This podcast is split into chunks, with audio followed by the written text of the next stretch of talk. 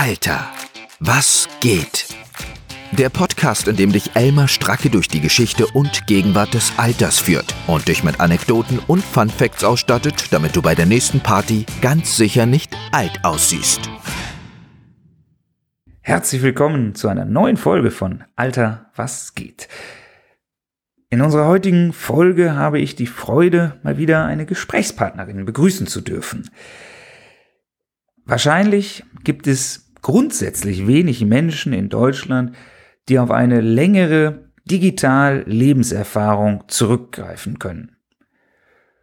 Und dann gibt es noch weniger Menschen, die gleichzeitig dieses Thema so gut mit der Frage des Alters verknüpfen. Sie bringt uns Lochkarten, sie bringt uns alte Handys, sie bringt uns WLAN an jeder Kaffeetasse im Seniorenheim mit. Kurz, ich freue mich auf The One and Only Frontfrau des Smart Aging, Ria Hinken. Aber halt, bevor es losgeht, habe ich noch eine kleine Anmerkung für euch oder eine Bitte vielmehr. Ich freue mich, dass sehr viele Leute diesen Podcast hören. Das ist mega, das freut mich riesig und ich hoffe, dass euch auch die weiteren Folgen Spaß machen. Aber nur ein Bruchteil hinterlässt bisher eine Bewertung, im Guten wie im Schlechten. Diese Bewertungen, selbst wenn sie nicht gut sind, helfen aber sehr, damit man im Algorithmus nach vorne kommt, damit andere Leute auf diesen Podcast aufmerksam werden. Deswegen meine Bitte, wenn es nicht zu viel Aufwand für euch wäre, hinterlasst mir ein paar Sterne oder vielleicht sogar einen kleinen Text. Auf manchen Plattformen geht das. Und wie würde mir damit eine große Freude machen und diesen Podcast bekannter. Aber jetzt genug, kommen wir endlich zu Digitalkompetenz in allen Altersklassen.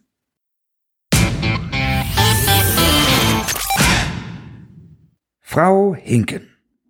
In einem Online-Artikel wurden Sie kürzlich als Frontfrau für Smart Aging bezeichnet. Und auf Instagram findet man sie unter dem Namen Generation Lochkarte. Sie betreiben die Plattform alterskompetenz.info und beraten, wie man die digitale Teilhabe älterer Menschen stärkt. Wenn ich mir so angucke, was Sie alles machen, finde ich eine Sache besonders. Sie lassen sich immer noch auf neue Technologien und Formate ein. Wie machen Sie das?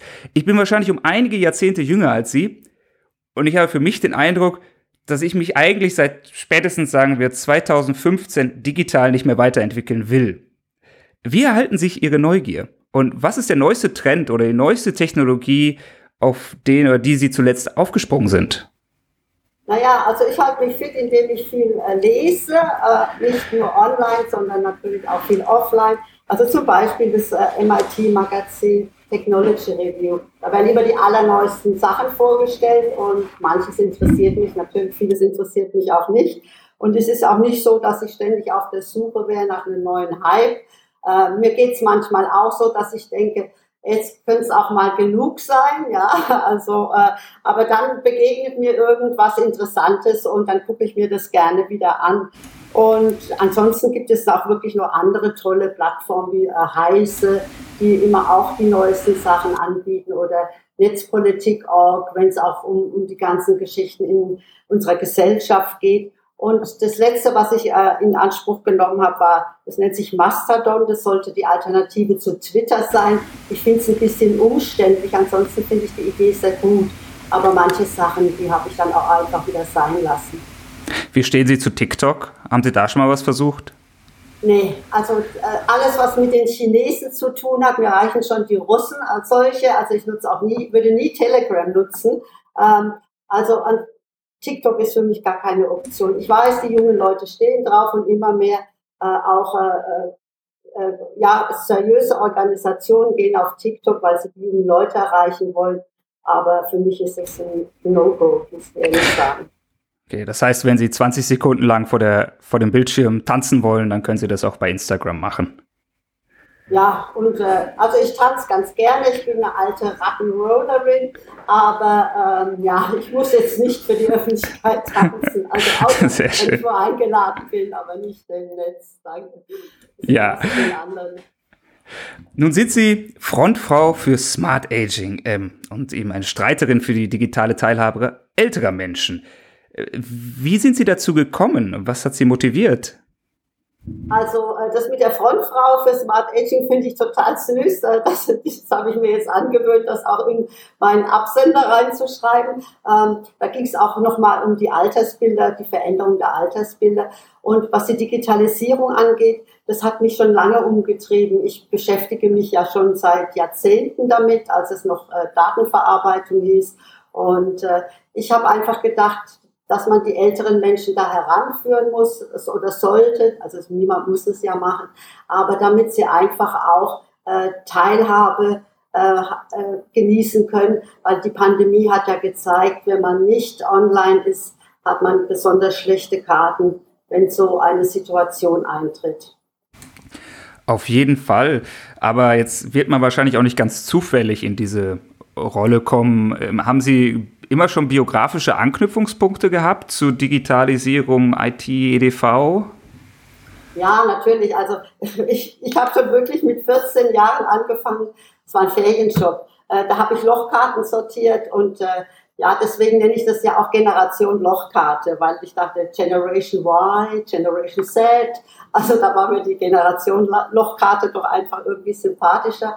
Und ich bin immer dran geblieben. Ich bin schon sehr technikaffin. Ich habe ja auch mal Motorräder getestet und äh, ja, meinen ersten PC, also ich kann mich schon gar nicht mehr erinnern, das ist schon ewig her. Und auch die erste E-Mail, die habe ich schon 1900, weiß nicht mehr genau, 85 oder 86 geschrieben. Also, Möglicherweise war ich da noch nicht geboren. ja, also äh, von daher äh, hat, es hat mich immer fasziniert. Ich weiß gar nicht genau, was es wirklich ist, aber Technik fasziniert mich ganz einfach. Auch wenn ich manchmal fluche, wenn was nicht funktioniert. Aber das ist natürlich sehr schön, dass Sie sich diese Faszination so toll erhalten haben. Mal schauen, wie gesagt, wie es bei mir da in einigen Jahrzehnten aussieht oder bei den Jüngeren. Ich habe mich auch gefragt, Digitalisierung hakt ja in Deutschland an allen Ecken und Enden. Ich habe zuletzt äh, war in einem Podcast Die Lage der Nation ging es um Digitalisierung der öffentlichen Verwaltung und das war ja ein Trauerspiel oder ist es? Man merkt es ja auch jeden Tag. Und da frage ich mich schon, ist WLAN an jeder Kaffeetaste im Seniorenheim die dringendste Baustelle oder wie würden Sie das einordnen? Naja, die dringendste Baustelle, sagen wir so, ist es sicherlich nicht, wenn man an die öffentliche Verwaltung denkt. Da äh, ist, wie Sie schon sagten, sehr extrem viel zu tun.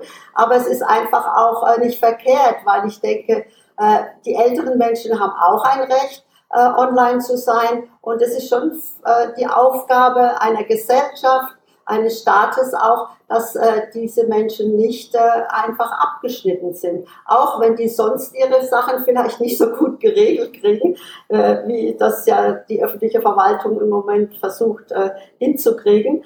Aber ähm, ja, dieser Spruch, also jetzt mit der Kaffeetasse, finde ich sehr sympathisch. Aber wir, Sie kennen ja sicherlich noch diese Aussage einer Ministerin, äh, 5G an jeder Milchkanne. Äh, Ganz genau. Die, die Landwirte, die klagen ganz schön, weil die könnten, gerade die Jüngeren, die, für die ist es total wichtig und wenn die dann auf dem Acker rumrennen müssen, um überhaupt mal irgendwo ein Netz zu kriegen, dann finde ich das schon sehr schrecklich, muss ich ehrlich sagen. Zumal es auch einfach notwendig ist zur Automatisierung der maschinellen Abläufe. Und insofern äh, darf man das, glaube ich, auch gar nicht einfach so abtun, sondern es ist ein wirtschaftliches Problem, wenn es keinen flächendeckenden Empfang gibt. Was würden Sie denn aus Ihrer Erfahrung der öffentlichen Verwaltung raten? Naja, dass sie mal ein bisschen schneller in die Puschen kommt, wie man so schön sagt. Also es ist so, dass natürlich äh, in der öffentlichen Verwaltung alles sehr, sehr lange dauert. Also ich glaube, das weiß jeder und jede. Äh, und dass man einfach auch mal überlegt, wie man Prozesse beschleunigen könnte. Natürlich sind viele Bremser und Bremserinnen unterwegs, Menschen, die da arbeiten, äh, die das Gefühl haben, äh, sie werden nicht mitgenommen. Das ist ja auch ein ganz großes Problem, teilweise sogar auch noch in Unternehmen, dass man einfach die Mitarbeitenden nicht mitnimmt, nicht äh, für eine richtige gute Kommunikation sorgt. Und dann hakt es an allen Ecken und Enden. Und dann entsteht natürlich auch gegen, äh, entsteht Gegenwehr. Und das muss man einfach gucken, dass das nicht stattfindet. Und man sollte viel mehr die Bevölkerung mit einbinden, indem man Beta-Versionen anbietet und sagt, Leute, probiert's mal aus. Ist das für euch so praktikabel? Ich mache ziemlich viele solche Sachen und, äh, und gebe gerne da auch Rückmeldung, weil ich das wichtig finde, dass andere Menschen auch einen guten Zugang dann zu diesen Angeboten haben können. Würden Sie sagen, dass wenn Sie sagen, naja, ältere Menschen heutzutage in Ländern wie zum Beispiel Deutschland sind digital relativ abgehängt, dass wir da auch über Jahrzehnte Dinge verschlafen haben und sie nicht frühzeitig genug an diese Technologien aus irgendwelchen Gründen herangeführt wurden? Ja, auf jeden Fall. Also es war ja so, dass in Unternehmen ganz oft, also jetzt mal von der Verwaltung abgesehen, es wurden einfach äh, Computer eingeführt, dann wurde Software installiert und dann hat man das Geld für Schulungen gespart und dann waren die Leute alleine gelassen. Das hat dann ziemlich viel Frust ausgelöst, weil ja früher die Programme jetzt nicht so toll waren, dass, dass sie sich intuitiv erschlossen hätten. Das ist ja heute auch noch bei, in vielen Bereichen so. Und dann ist natürlich so eine Abwehrhaltung entstanden. Und man muss auch sagen, ich höre immer wieder mal, in, wenn ich auf Veranstaltungen bin, äh, Leute äh, sich unterhalten, zum Beispiel am Nachbartisch, ich mische mich dann auch gerne mal ein, äh, dass sie sagen, ja, also die Alten, die wollen ja gar nicht mehr, das stimmt oft gar nicht. Die wollen deshalb oft nicht mehr, weil keiner da ist, das ihnen anständig erklärt, sodass sie es auch nachvollziehen können. Ältere Menschen, auch die, die noch berufstätig sind, die brauchen manchmal ein bisschen länger, denen muss man es vielleicht zwei, dreimal erklären, dann haben sie es aber verstanden und dann können sie auch gut damit arbeiten. Und diesen Respekt, äh, den muss man ihnen entgegenbringen. Ich hatte auf der Republika, habe ich, war ich ja eingeladen mit dem Thema Digitalkompetenz bis ins hohe Alter sichern. Der Gag war wirklich, da kamen überwiegend junge Leute, die meisten waren unter 30. Ich habe gedacht, hallo, ich bin hier verkehrt. Und dann haben die mir erklärt, dass sie Befürchtungen haben, dass sie nicht mehr mit dieser Geschwindigkeit mithalten können. Aber Leute, die wirklich schon auch super gut ausgebildet waren. Und da habe ich mir dann wirklich ernsthaft mal Gedanken gemacht, was macht die Digitalisierung und diese Geschwindigkeit auch mit uns Menschen? Das äh, glaube ich, da muss man noch mehr drüber reden. Das finde ich ganz interessant, weil ich auch so ein bisschen die Vermutung hatte, naja, okay, es gab jetzt einen großen Technologiebruch sozusagen von analog nach digital. Der ist vielen Menschen schwer gefallen, aber die jüngeren Leute, die damit groß geworden sind, für die das ein ganz natürliches Umfeld ist, denen wird es auch im Alter nicht so schwer fallen. Also das Problem wächst ein Stück weit raus. Würden Sie das auch so sehen? Nein, weil die Digitalisierung mit den vielen Angeboten und es wird ja überall geforscht und es kommt ständig was Neues äh, dazu. Ich war hier in Freiburg, gab es eine dreitägige äh, Wissenschaftsveranstaltung zur Robotik. Also was da alles äh, äh, im, im, im, ja, in der Entwicklung ist. Es ist der Wahnsinn, ja. Und ich denke, da kommen auch viele jüngere Leute irgendwann nicht mehr mit. Natürlich, wir haben ja auch, wenn Sie sich vorstellen, wir Frauen haben nach dem Krieg also auch angefangen, wir fahren Auto, wir fahren Motorrad, ja, das war ja nicht so selbstverständlich, das mussten wir uns ja auch ein Stück weit erkämpfen. Und, und jetzt ist das ähnlich. Also die jüngeren Menschen, die sind gut in der Nutzung ihres Smartphones, ich sage immer wisch und weg, aber äh, was dahinter steckt, das sehe ich ja mit diesen Schulprogrammen, äh, die, wo ich da unterrichte, dass die Datenschutz, Datensicherheit, dass die viele Dinge überhaupt nicht wissen. Und das kann man ihnen auch nicht vorwerfen. Das ist ein Defizit, was in den Schulen besteht. Da ist noch ganz viel aufzuarbeiten, muss man wirklich sagen. Fun Fact. Die Zuhörerinnen und Zuhörer sind ganz gespannt darauf, was jetzt ihre hm, praktischen Erfahrungen und Tipps sind, was sie aus ihren verschiedenen Dingen, die sie so machen, mitgenommen haben. Aber zunächst gibt es in jeder Folge von Alter was geht einen Fun Fact. Und da wollte ich fragen, haben Sie uns eine interessante Anekdote mitgebracht? Eine Anekdote könnte ich Ihnen jetzt auch erzählen, aber ich habe äh, nochmal nachgeguckt, was ich äh, mir war schon bewusst, dass es sehr viele Althandys bei uns in den Haushalten in Deutschland schlummern, aber dass es weit über 200 Millionen sind. Das muss man sich mal auf der Zunge zergehen lassen. Mehr als 200 Millionen Althandys, also da zählen noch die Vorgänger von den Smartphones dazu, sind in Haushalten und was das für Ressourcen sind, ja. Und in unserem Schulprojekt äh, kommt jetzt in, in dem neu, im neuen Schuljahr dazu, dass wir äh, Smartphones dann in erster Linie als Smartphones aufarbeiten, auch mit Schülern und Schülerinnen und sie dann an die äh, älteren Menschen ausleihen, kostenlos, sodass diese Geräte noch in, in, genutzt werden können. Nach einer bestimmten Leitzeit werden die auch wieder zurückgegeben, damit sie nachhaltig entsorgt werden können. Also wir haben alle ein Rohstoff, Anführungszeichen, Problem. Und ich denke, also diese Geräte, die müssen einfach wirklich in den Kreislauf wieder eingebracht werden. Das klingt sehr vernünftig und es ist in der Tat eine beeindruckende Zahl, die mir nicht so klar war. Wollen Sie auch Ihre Anekdote noch mit uns teilen? Ja, ist ja die mit meiner ersten E-Mail. Ich war ganz stolz, dass ich endlich auch selber eine E-Mail schreiben konnte. Wer, so in meinem Alter ist, kennt das ja vielleicht noch mit dem Akustikkoppler, also den Telefonhörer da drauf zu drücken und die Übertragung hat ja auch ewig gedauert. Und ich war so glücklich, ich habe den Justiziar, den damaligen Justiziar des Gerlingen-Konzerns auf einer Veranstaltung getroffen. Er erzählte mir, dass er die dass sie im Hause das gleiche E-Mail-System haben und hat mir die Adresse gegeben. Das war mir so eine allgemeine. Und dann habe ich ihm einfach nur eine E-Mail geschrieben, da stand nur drin, sind Sie gut nach Hause gekommen und nochmal vielen Dank für das nette Gespräch. Mehr nicht. Daraufhin hat es fast eine Vorstandskrise gegeben beim Gerling-Konzern. Die mussten erstmal besprechen, Wer darf überhaupt eine E-Mail lesen? Wobei man auch noch dazu sagen muss, diese E-Mail musste ja erst ausgedruckt werden von der Sekretärin, den Herren vorgelegt werden und dann konnten sie erst darüber reden. Ja? Und er hat mir das dann, also dieser Justiziar hat mir das dann später erzählt, ich habe mich fast weggeschmissen vor Lachen. Alter, wie geht's weiter? Sie machen ja wirklich, äh, sind sehr, sehr engagiert. Sie haben Projekte mit Schulen, natürlich auch Projekte mit älteren Menschen. Was ist so, so ein Takeaway? Was, was würden Sie sagen, was empfehlen Sie älteren Menschen, um ihre Digitalkompetenz zu verbessern und ihre Teilhabe? Eigentlich ganz kurz, traut euch. Es, man kann nichts schief gehen. Traut euch einfach. Okay, ähm, das kann man, dieser Appell, der klingt sehr vernünftig. Würden Sie sagen, es reicht es einfach zu sagen oder müsste man da vielleicht noch ein bisschen unterstützen. Nein, natürlich nicht. Also es ist so, äh, wenn sich, wer, wer, sich dafür interessiert, äh, findet sicherlich viele Informationen in, in der jeweiligen Gemeinde oder Stadt, wo, wo die Person lebt oder die Personen leben. Also ob das Seniorenbüros sind oder eben gemeinnützige Einrichtungen. Also man findet ganz viel. Oft kann man ja auch die eigenen Kinder oder Enkelkinder fragen, habt ihr davon schon mal gehört? Könnt ihr mal im Netz nachgucken? Die sind ja in der Lage, das zu tun und äh, mir ein paar Tipps geben, wo ich mich hinwenden kann. Und dann ist das alles gar kein Problem mehr. Da gibt es wirklich, also ich denke bundesweit wirklich gute Initiativen.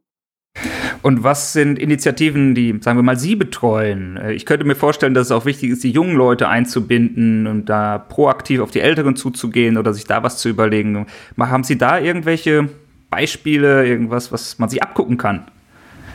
Ja, also dieses Projekt, äh, was ja hier in Freiburg an der, erst zunächst jetzt an der Max-Weber-Schule umgesetzt habe im letzten Schuljahr, und was jetzt weitergeht, auch an anderen Schulen, äh, das nennt sich digitale Alltagscoaches für Ältere. Und äh, die Schüler und Schülerinnen, die sich dafür interessieren, die werden dann trainiert, auch in der Kommunikation mit älteren Menschen, auch zu Datenschutz und Datensicherheit. Und dann bieten wir kostenlose Smartphone- und Tablet-Sprechstunden an. Und das wird sehr, sehr gut angenommen. Beim ersten Mal, da war das noch nicht so bekannt, da kamen dann so etwa elf. Seniorinnen und ich nenne sie Senioritas und Senioren. Und Sehr schöne Bezeichnung. Mal, ja, ja, weil Senioren, das mag ich nicht so gerne, aber Senioritas finde ich sehr süß. Und beim zweiten Mal, äh, nachdem ein Bericht in unserer Badischen Zeitung erschienen war, kamen 55 interessierte Ältere. Das war wirklich dann auch eine nette Herausforderung, aber wir haben es gehandelt. Und das auf der anderen Seite des Tisches sozusagen waren Schülerinnen und Schüler. Und wie viele haben da mitgemacht? Äh, da hatten wir, äh, weil zwei äh, krank waren, hatten wir ausnahmsweise nur sechs, sonst haben wir, also ich habe jetzt noch weitere ausgebildet, jetzt haben wir wirklich genügend Schülerinnen und Schüler, die da mitmachen können. Aber was ich ganz toll finde, es sind bislang überwiegend junge, also, also junge Frauen, kann man schon fast sagen, die sind zwischen 15 und 17 und ich finde es toll, dass es Mädels sind, weil die müssen viel mehr in die IT das ist ganz, ganz wichtig. Das glaube ich gerne. Sie sind ja jetzt schon sehr, sehr lange bei der IT dabei gewesen, auch eine Branche, die früher noch mehr als heute und heute immer noch relativ männerlastig ist. Haben Sie da irgendwas an Erfahrungen, was Sie jetzt wiederum jungen Frauen mitgeben würden oder was interessant ist? Also natürlich müssen sich die, die jungen äh, Frauen und die Schülerinnen müssen sich erstmal für die naturwissenschaftlichen Fächer interessieren. Mathematik ist nicht verkehrt, wenn man da ganz gut ist. Und sie soll sich bitte nicht einreden lassen, dass das nichts für Mädels ist. Ja, ganz im Gegenteil. Und dann darauf aufbauend eben mal sich schon rechtzeitig auch dafür interessieren, welche Berufsmöglichkeiten gibt. Muss nicht immer Informatikstudium sein. Es gibt auch ganz tolle Ausbildungsberufe äh, in dem Bereich. Und dann kann man immer noch überlegen, ob man später ein Studium, äh, Studium draufsattelt. Also ich denke, da muss einfach was passieren, weil der Algorithmus, darüber haben wir noch nicht gesprochen, und die KI, die künstliche Intelligenz, die sind teilweise sehr frauendiskriminierend. Das ist keine böse Absicht von den jungen Männern, äh, die diese Dinge äh, programmieren, sondern das ist halt so, weil die sich im Netz äh, dann auch oft quasi die künstliche Intelligenz sich im Netz die Daten sucht. Und wenn da halt viel Frauenfeindliches und Rassistisches unterwegs ist, übernehmen teilweise diese Systeme das. Microsoft musste ja vor ein paar Jahren einen Bot abschalten, weil der so rassistisch geworden war, dass es äh, nicht mehr vertretbar war. Ja, da äh, treten ganz gruselige Dinge zutage, wenn die Algorithmen einfach nur das wiedergeben, was sie so im Durchschnitt von den Menschen hören. Und hinzu kommt in der Tat nochmal dieses Problem, wenn mh, hm, Entwickler ihre eigene Lebensrealität in einprogrammieren, aber alle sehr homogen sind, dann spiegelt das auch nur diese Gruppe wieder. Würden Sie auch sagen, dass es da so eine Verzerrung gibt, dass die Algorithmen nicht nur vielleicht frauenfeindlich sind, sondern auch altenfeindlich? Denn es sind ja überwiegend jüngere Menschen, die das speisen, die das programmieren. Genau, das ist äh, also auch noch ein Problem. Ähm, das merkt man auch in vielen Angeboten, äh, zum Beispiel in der Medizin wird ja auch sehr viel getan. Und Online-Sprechstunden, also die sind jetzt nicht altenfeindlich ausgerichtet, aber man hat einfach gemerkt, die haben gar nicht bedacht, dass die Älteren gar nicht über diese Computer oder sonstigen Geräte verfügen, dass sie sowas sicher in Anspruch nehmen können, obwohl es für die ja teilweise sehr sinnvoll wäre, weil äh, wenn man nicht mehr so gut zu Fuß ist, äh, dann kann das schon helfen, wenn man so eine Online-Sprechstunde äh, äh, teilnehmen kann. Oder aber auch Angebote, äh, den Anamnesebogen zu Hause auszufüllen. Dann kann man sich alle Medikamente bereitlegen und alles, was man schon mal so in seinem Leben an, an Krankheiten hatte und vergisst so gut wie nicht, sage ich mal, oder kann sich helfen lassen von Angehörigen. Äh, aber das wird auch nicht angenommen von den Älteren. Aber da ist auch so, ich habe mit einem Anbieter gesprochen und habe ihm angeboten, dass ich für ihn, das wäre kostenlos gewesen, die älteren Menschen darüber informiere, denen helfe. Und, aber die wollten das dann gar nicht. Die wollten nur die jungen Hippen. Naja, und äh, so wird es halt auch, äh, ja, so werden halt auch die älteren Menschen ausgeschlossen. Das ist leider nicht sehr schön. Das äh, glaube ich gerne und das überrascht mich auch, vor allen Dingen, wenn sie das anbieten, zumal kostenlos. Da muss es wahrscheinlich schon noch mal so ein intergenerationelles Umdenken geben. Vielleicht wächst das ein Stück weit raus, aber ich fürchte, da muss man auch noch mal ähm, nachhelfen. Wenn Sie von medizinischen Anwendungen sprechen, ist ja auch immer Datenschutz ein großes Problem. Und wenn ich Sie vorhin richtig verstanden habe, haben Sie nicht den Eindruck, dass junge Menschen im Netz oder mit ihren Geräten unbedingt viel sorgfältiger umgehen. Also es das heißt zwar immer der Enkeltrick, aber äh, sowas trifft ja wahrscheinlich auch junge Leute. Haben Sie den Eindruck, dass so Fragen wie Datenschutz, dass es da einen Unterschied zwischen jung und alt gibt, was die ähm, Aufmerksamkeit angeht? Ja, also die älteren Menschen sind ja von Haus aus ängstlicher und äh, vielleicht deshalb auch vorsichtiger im Umgang. Äh, junge Leute, ich will das jetzt auch nicht verallgemeinern, also da sind auch schon sehr viele unterwegs, die äh, sehr bewusst sind und sehr darauf achten. Aber äh, es wird, ich finde so eine Gruppe, aber auch so, ich sag mal jetzt so die ab 40, zwischen 40 und 60, die sind vielleicht manchmal noch fahrlässiger als die ganz Jungen. Ähm, da wird so viel genutzt, was angeblich nichts kostet. Und dann teilt man die Daten. Man guckt nicht, ob, man, ob das Handy, äh, ob da Trackerfunktionen äh, äh, gesperrt sind, dass man zum Beispiel, wenn man ein Foto macht, und es hochlegt, dass man da alle Daten sehen kann. Und wunderbar, dann weiß ich, die Leute sind im Urlaub, dann komme ich dann, wenn ich Einbrecherin bin oder Einbrecher, kann ich da vielleicht mal vorbeigucken. Also viele fahrlässigen Sachen und das ist gerade bei, bei medizinischen Angeboten ähm, ein großes Problem, dass da einfach der Datenschutz der ja sehr gut ist, aber äh, der wird auch oft vorgeschoben, wenn Dinge nicht funktionieren. Dann liegt es aber in der Regel nicht am Datenschutz, sondern meistens an den Menschen selber. Und äh, da ist noch viel Nachholbedarf. Auch was die Angebote von Krankenkassen anbelangt. Ich habe so eine Weiterbildung gemacht zur digitalen Gesundheitsbotschafterin für Ältere. Äh, aber es gibt so wenig Angebote, auch bei den Apps. Da muss man genau hingucken, dass man nicht in eine Abo-Falle tappt. Wenn die Krankenkasse zahlt das erste Jahr und danach geht's dann äh, im Abo weiter, man muss es bezahlen. Und wenn man das alles nicht so wirklich weiß, dann ist man schnell äh, mit der einen oder anderen App nochmal bei 50, 70 Euro zusätzlich und das muss alles nicht sein. Also da braucht es auch noch viel Bewusstsein und viel Aufklärung. Und es geht alles viel zu schnell. Es ist alles immer so auf Schnelligkeit ausgerichtet und weniger auf Sicherheit. Hat man ja auch bei der Corona-Warn-App gesehen. Bis die mal endlich so richtig funktioniert hat, hat ja auch gedauert.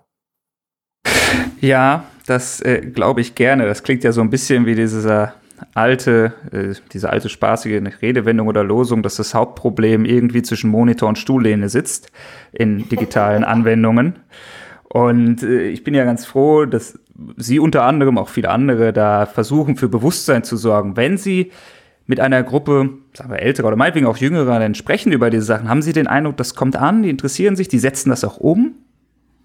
Also äh, Interesse ist äh, grundsätzlich da. Also selbst mal jemand, der sagt, oh, das interessiert mich jetzt überhaupt nicht. Das Interesse ist schon da. Wenn ich was mit jüngeren Leuten mache, dann suche ich mir vorher auch im Netz entsprechende Videoclips. Also da gibt es tolle Angebote, die, äh, die wirklich die Dinge in, innerhalb kürzester Zeit auf den Punkt bringen. Und dann kann man auch schon mal im Unterricht eine Stecknadel fallen hören. Also von daher muss man es halt zielgerecht anbieten. Aber wie gesagt, es gibt natürlich immer welche, die sich für gar nichts interessieren. Und bei den Älteren ist es manchmal leider auch so, dass die sagen, ah, das ist mir alles zu kompliziert. Hauptsache WhatsApp. Und äh, ich sage, na ja, aber es ist vielleicht jetzt nicht das Optimale. Aber äh, dann, ja, meine, alle machen das, ja. Und äh, das ist natürlich ein bisschen fatal, äh, darauf zu setzen, weil alle das machen, ist es dann richtig. Das verstehe ich auf jeden Fall und das knüpft an eine Frage an, die ich mir die ganze Zeit noch stelle. Wenn Sie zum Beispiel Ihre Computersprechstunde machen, mit den, wie nannten Sie die noch, Digitallotsen? Nein, digitale Alltagscoaches. Digitale Alltagscoaches. Mich würde interessieren von älteren Menschen, die herangeführt werden an die Nutzung eines Smartphones. Wofür nutzen Sie das? Ist, was ist da so Ihre Erfahrung? Ich nehme nicht an, dass Sie damit einfach nur Freunde und Bekannte anrufen. Nein, natürlich. Ich glaube, Anrufen ist auch so irgendwie nicht so wirklich äh, das dringendste Problem. Viele kommen, also die schon natürlich ein Smartphone haben, ähm, die möchten ihre Fotos sortiert haben. Die sagen, ich habe so viele Fotos und ich finde die nicht mehr. Und äh, andere äh, wollen irgendeine App installieren. Also wir bieten auch immer an, also solche Informationen. Es gibt diese sogenannte Nora-App. Ähm, das ist eine Notruf-App, die ist ganz gut und die wird auch sehr empfohlen. Und dann erzählen wir auch, dass es sowas gibt. Und wie gesagt, App installieren, gucken, dass man Fotos sortieren kann. Vielleicht der ein oder andere möchte auch nochmal eine E-Mail äh, eingerichtet bekommen. Was wir grundsätzlich nicht machen, sind äh, Bank-Apps äh, installieren, weil man da Pins und Codes und Tanks und sowas alles braucht, weil wir nicht wollen, äh, also wir die Schulen und äh, auch ich nicht, äh, dass die Schülerinnen oder Schüler in den Verdacht geraten, äh, sie hätten irgendwelche Gelder abgezweigt, wenn da vielleicht äh, irgendwas schief läuft, weil das ist ja dann doch schon nochmal eine ganz andere Geschichte. Aber alles, was so rund um das Private in dem Sinne wie Fotos und Apps und Videoclips, YouTube-Videoclips zu gucken oder sonstige Dinge, ähm, ja, das können wir alles abdecken. Manchmal, wenn ich mich über mein Telefon ärgere, soll ich dann vielleicht auch mal zu Ihnen in die Stunde kommen. Vielleicht könnte mir da auch jemand helfen. Ich habe nicht den Eindruck von all dem, was Sie schildern, dass das immer Probleme sind, die ausschließlich ältere Leute haben, um ehrlich zu sein. Insofern glaube ich, da gibt es noch viele Möglichkeiten, wenn Jung und Alt zusammenarbeiten, ähm, für besser zu werden oder auch mehr Bewusstsein zu schaffen. Das ist auch, glaube ich, so ein bisschen das, was ich von Ihnen mitnehme. Sie haben am Anfang mal gesagt, Mensch, wir sollten doch noch mal darüber reden, was die Digitalisierung mit uns macht und die Geschwindigkeit. Wollen Sie dazu noch ein paar Gedanken sagen?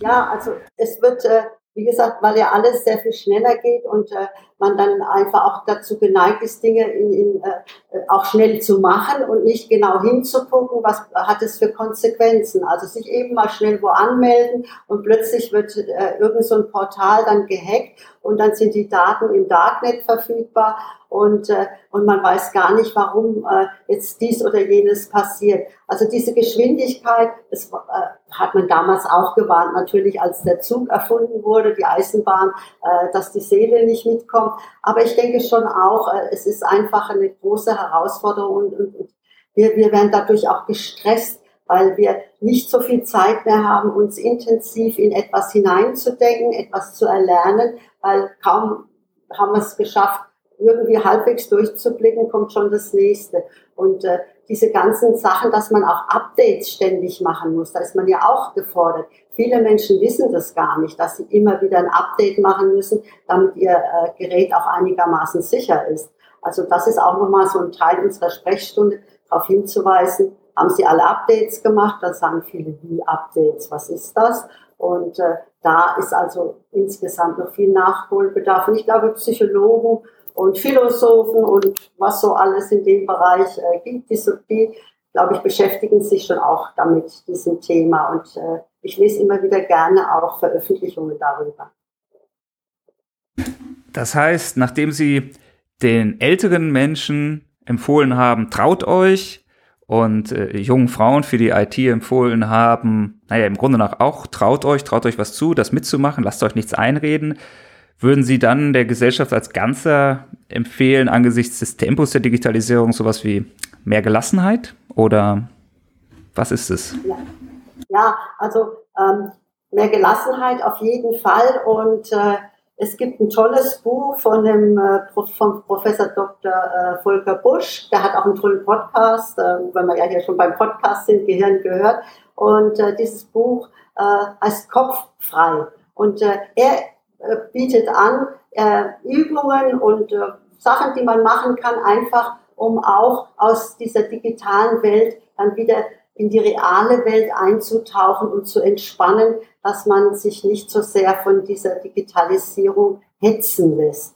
Und äh, das finde ich ganz wichtig. Also ich kann jetzt zum Beispiel aus dem Fenster schauen und sehe da Gott sei Dank grüne Bäume vor mir. Also ich denke, das ist wichtig, dass man auch immer wieder mal den Blick nach draußen wendet und nicht nur immer mit gesenktem Haupt durch die Stadt geht und aufs Smartphone starrt. Das glaube ich auch, dass das sehr heilsam ist. Was ich auch aus persönlicher Erfahrung empfehlen kann, ist mal ein Urlaub an einem Tag, wo es kein Handyempfang gibt, an einem Ort, wo es kein Handyempfang gibt. Kann auch sehr heilsam sein. Frau Hinken, ich danke Ihnen vielmals für die Zeit, die Sie sich genommen haben für dieses Interview und die vielen guten und interessanten Impulse und Ideen, viele Sachen, die man nachahmen kann, vielleicht auch an anderen Orten für unsere Zuhörerinnen und Zuhörer. Und wenn ich das richtig sehe, findet man vieles von dem, was Sie machen, unter www.alterskompetenz.info. Und vielleicht kann man, können die Leute, die zuhören und auch noch Ideen oder Nachfragen haben, sich ja auch direkt an Sie wenden aber sehr gerne. Also äh, das ist so auch ein Teil äh, meines Selbstverständnisses, dass man mich immer äh, fragen kann, wenn jemand irgendwelche Unterstützung braucht. Auch gerne für diese die Ausbildung der digitalen Alltagscoaches. Das klingt auch ganz wunderbar. Vielen herzlichen Dank, Ria Hinken.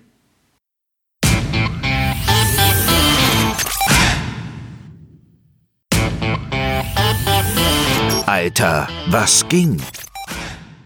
Das war die Frontfrau des Smart Aging, Ria Hinken, im Interview von Alter was geht, mit der ich die Freude hatte, über, naja, die Verbindung zwischen Alter und Digitalisierung, alt und jung und Digitalisierung zu sprechen. Und ich hoffe, ihr konntet viele neue Ideen, praktische Vorschläge, Best Practices mitnehmen oder einfach Dinge, die ihr interessant findet und weitererzählen wollt.